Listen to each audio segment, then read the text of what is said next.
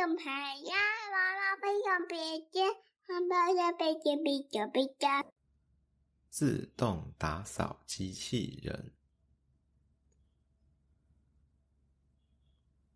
今天是空军一号学校小队长老鼠弟弟的生日，他要在他家举办一个生日派对。老鼠弟弟起了一个大早，烤了一个香喷喷的奶油蛋糕。但当他把蛋糕端上桌的时候，看一看周遭，哎呀，糟糕！窗户看起来都是灰尘，天花板也有点蜘蛛网，地板有奶油滴在地上了。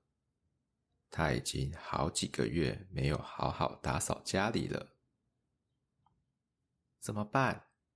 等等，朋友就要来家里了，根本没有时间打扫。啊，我有一个好办法！老鼠弟弟蹦蹦跳跳的跑上阁楼，拿出一个有两只长手臂的机器人——自动打扫机器人。原来这是老鼠弟弟之前发明的机器人。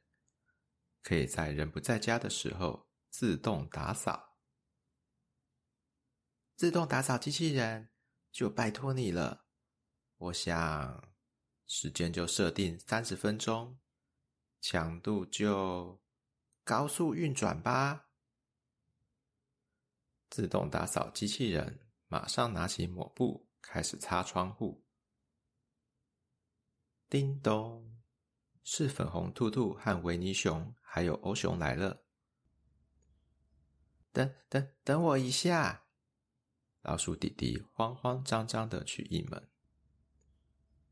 呃，今天天气这么好，我们先在外面散散步，吹吹风吧。蛋糕还在烤呢，要等一下。可是我们才刚从欧熊家走过来，很热呢。粉红兔兔抱怨：“不会啦，走啦走啦，看外面空气多清新，大自然多么美丽呀！”老鼠弟弟推着他的三位朋友，半推半就的把他们请离屋子。好不容易在外面待到了三十分钟，走吧，我们可以进屋了。蛋糕差不多烤好了。哦，我可以闻到奶油的香味。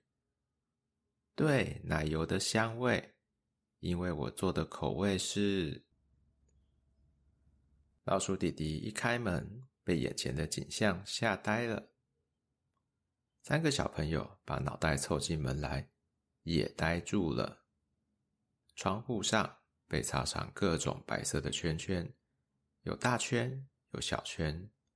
天花板上有一颗草莓粘在上面，地板上都是奶油被拖过来拖过去的痕迹，到处都是奶油，而蛋糕只剩下不到一半了。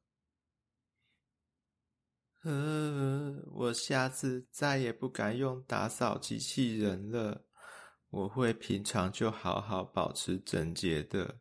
呵呵。老鼠弟弟哭了。